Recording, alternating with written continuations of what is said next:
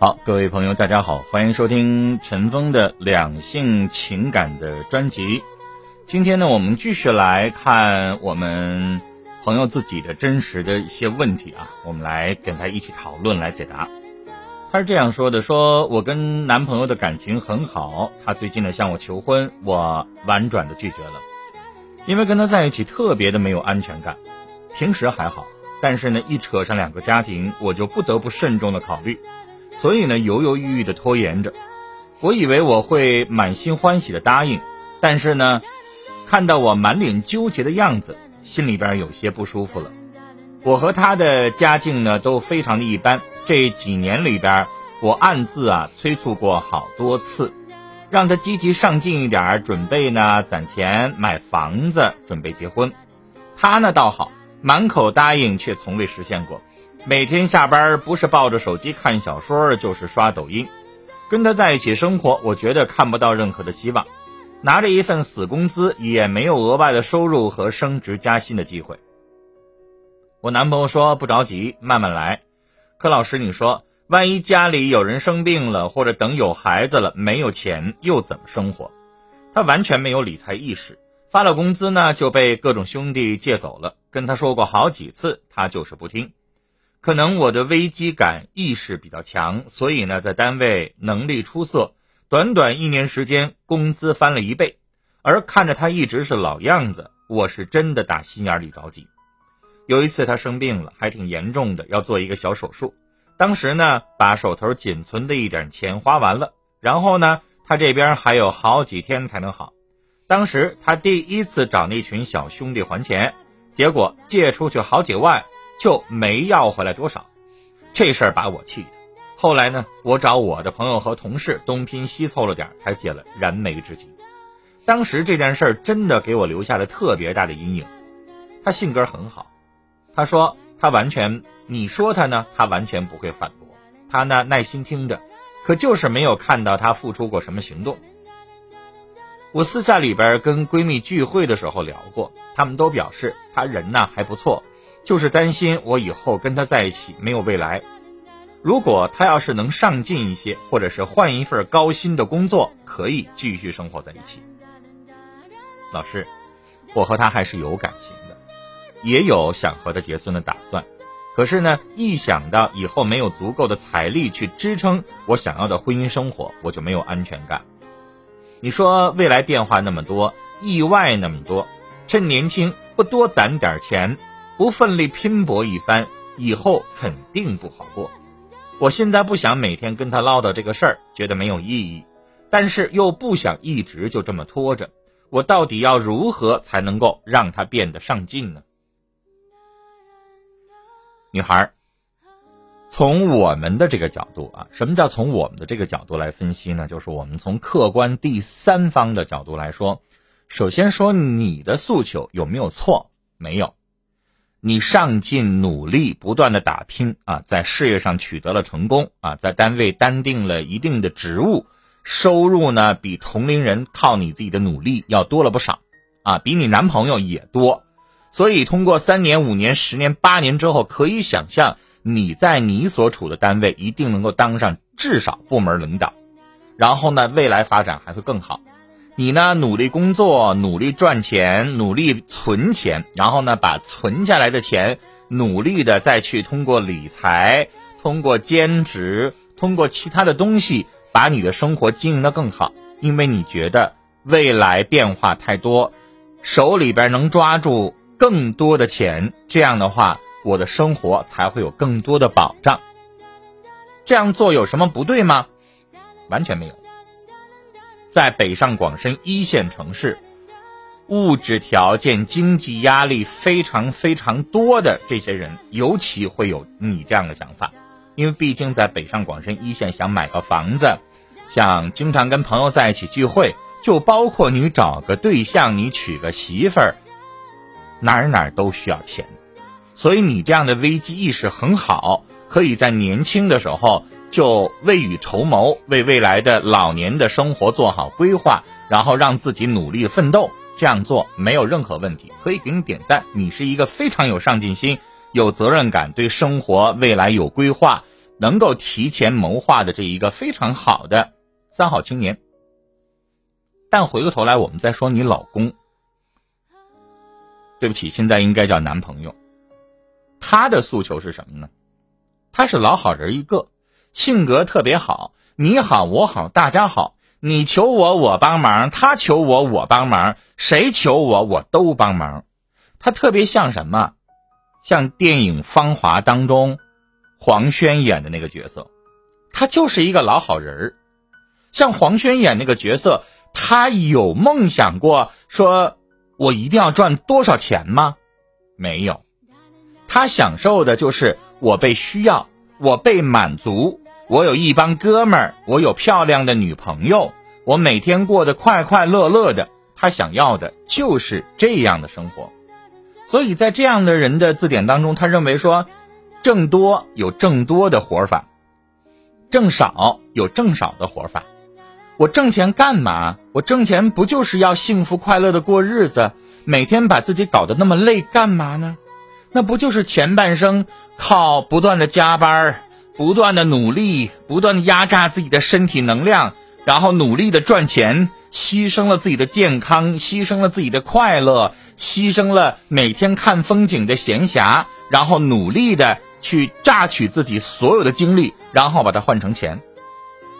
那这样呢？我觉得很累，我不想要这样的生活，而且老是这样的紧张、压力大、焦虑，也容易得各种各样的疾病。我干嘛非得赚那么多的钱呢？我现在虽然说没有赚很多，可能一个月就几千块，够我花了，小日子过得很好，女朋友有着，哥们儿有着，天天喝点小酒儿，看看电视剧，玩玩小游戏，日子过得悠哉悠哉，这样不好吗？你赚那么多钱，不也是为了让生活过得安逸、幸福和快乐吗？所以我这样有什么不错吗？我一没偷，二没抢，三我也没有不务正业不上班，我也没有三天打鱼两天晒网，我天天都在工作，我天天维护着家庭，维护着女朋友，维护着我身边的哥们儿，这样有什么不对吗？至于说我那一次生病，借出去的好多钱，他们没有还过来，哎，不是我看人看错了。是我这么突然，人家也没有个心理准备，人家呢可能还没有这个闲钱还给我，所以下回呢，咱们想用钱的时候，提前一个月跟对方打招呼，相信我这帮哥们儿不至于说完全不还钱，给他们一点点时间，他们肯定会还给我的。所以，你觉得他这么做有什么错吗？其实从我们旁观者来说，也没有错。不同人选择自己想要的生活方式和诉求是不一样的。你的诉求就是有车有房，手里边抓着大把的现金，这样我才安稳；而他的诉求就是每天小日子过着，小酒喝着啊，朋友溜着，天天我就觉得这就是安稳的生活，没什么大风大浪，没什么大的波折，这就是我想要的日子。没有大房子。弄个小房子，一屋一厨，也照样可以过得很好。为什么要每天那么累呢？所以这个时候，那你就会问我，老师啊，那到底谁做的错呢？谁都没错，是你们俩根本不是一路人。他呢，慢悠悠的享受安逸，你非得在后边抽着鞭子追着他，天天撵着他，就得让他变成像你那个样子。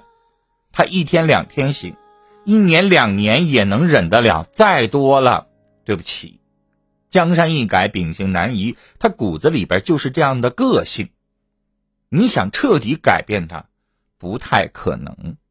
而且婚姻时间长了之后，琐碎的各种各样的事情上来了之后，他也没有那么多的耐心法了。